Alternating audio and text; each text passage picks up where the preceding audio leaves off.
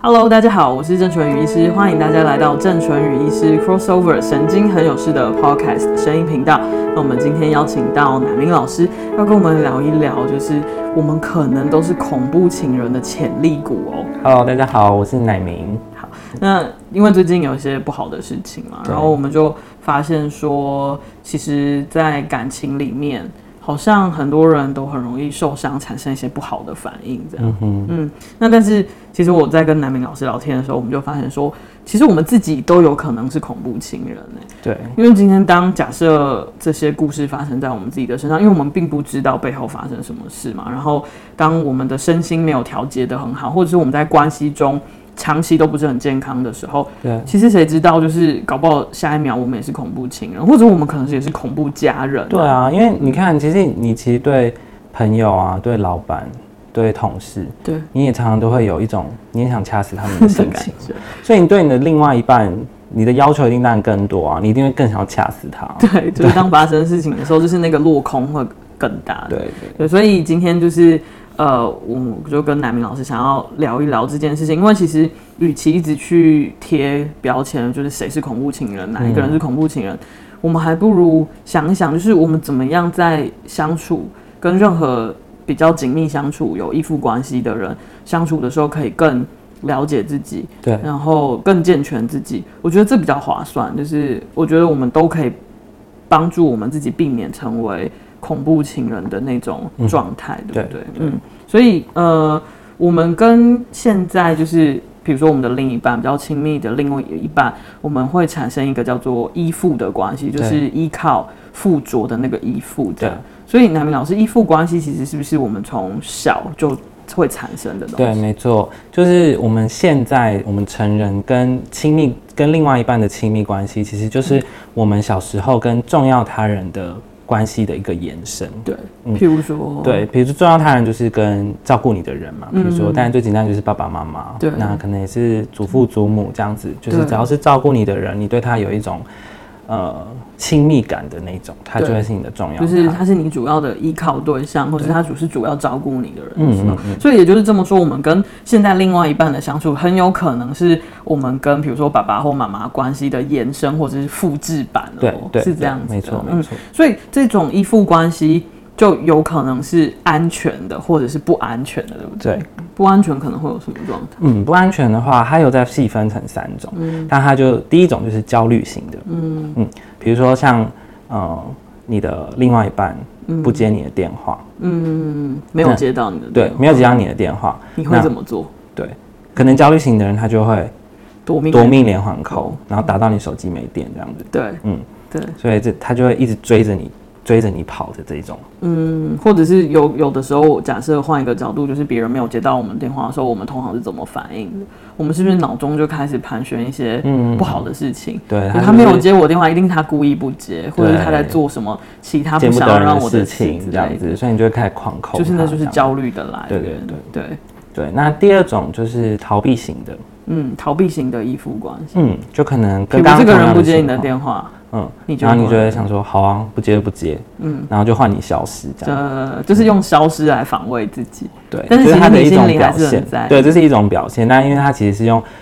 消极的攻击，然后来夺取你的注意力这样。嗯，那或者就是综合型，就是又对对对焦虑又最后一型逃就是避混乱的，对对对。对，其实有的时候你是知道他应该没有在做什么，但是你就是会忍不住忍的不那一住种对焦虑感，就是会压起来这样。对，所以有安全感的人，其实他是有一个空间在的。嗯，你在你会给自己一个空间，而不是你不会很容易的马上把一件事情归因到某一个原因上面。嗯，嗯嗯，就是不会那么快的倒，就是说哦，他可能他一定在做坏事之类的，他一定又就是我不相信他或者什么的，对而是你会有一种像是安全堡垒的感觉，是他即便今天没有没有做到，或者是他今天哎、诶你有点担心，嗯，可是你在这个安全堡垒里面你是有安全感的，嗯，你不会立一一下子立即的去做那些反应，或者是嗯去把自己把那些事情想得很糟糕啊，这样子，所以比较好的方式就是，也许发生类似的关系，不管是对方没有接电话或什么，就是他没有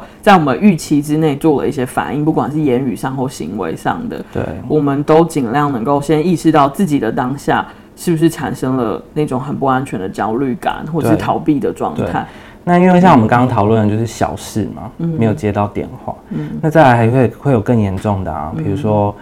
哦，他可能就是分手，嗯，他可能需要今天就是可能要结束这段关系，要跟你对分开，对，所以这个依附关系就被正式的拆解了。对被他就会终结更容易被考验了、对对就是就是这个这个时候，我们也要冷静下来的去思考，就是这样子的一个类似拒绝的行为，嗯哼它背后的意义到底是什么？对，因为通常发生这样的拒绝行为的时候，我们第一个就会认为一定是我不好。其实嗯就是你会有那种被否定的感觉，就算当下你其实是非常生气的时候，请你冷静下来想想，那种感觉通常就是你会觉得说，他一定是觉得我不好，不然他为什么要跟我分手？为什么他不接我的电话或什么？就是那嗯种自我价值感的摧毁跟低落。其实有的时候你会否定自己，你会自责，觉得是我的责任，是我的错。那那种当下的情绪是更复杂、更纠结的，它就有有可能会使得我们比较控制不住我们自己的。那我就要讲一下我自己的故事。好，所以老师要跟我们揭露自己的故事，对，，没错，因为我也是最近才刚失恋而已，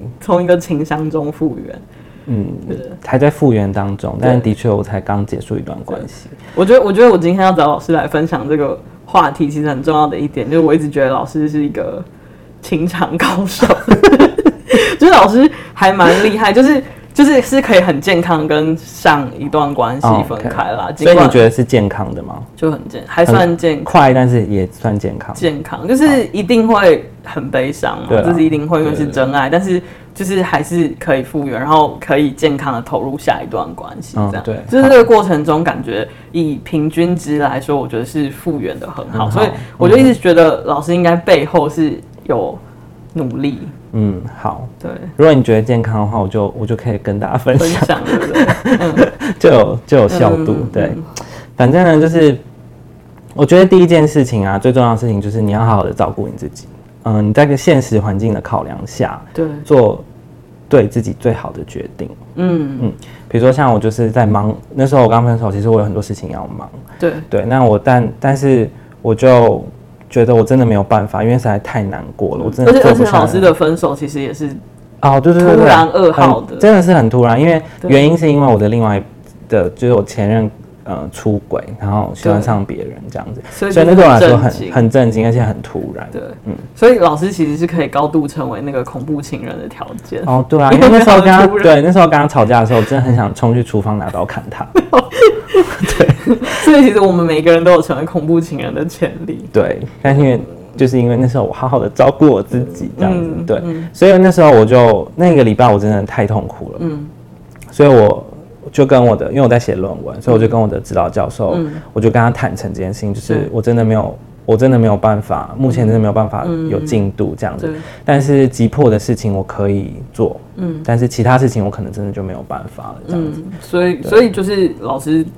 就说照顾自己的意思，其实就是说你让身边的人知道，其实你是需要冷静，你需要有一段时间复原了，然后你真的产生了一个很重大的对事件。对，我觉得你讲到很两，对我觉得你讲到嗯两个很重要的地方。第一个就是告诉别人，对你如果身边真的有一个你觉得有安全的人，你比较亲近的人，嗯对我觉得你真的可以好好的跟他分享，对，或是让他这知个道过这程不件管事。是生气或是什么的，对，然后再来第二个很重要的就是不要自我否定这件事情。嗯，对，所以刚刚听到你讲的时候，其实我也蛮感动的，嗯，因为那个时候我真的就是这样，就是嗯我真的会觉得是不是自己很糟，嗯嗯嗯，对，而且在这种情况之下，就是。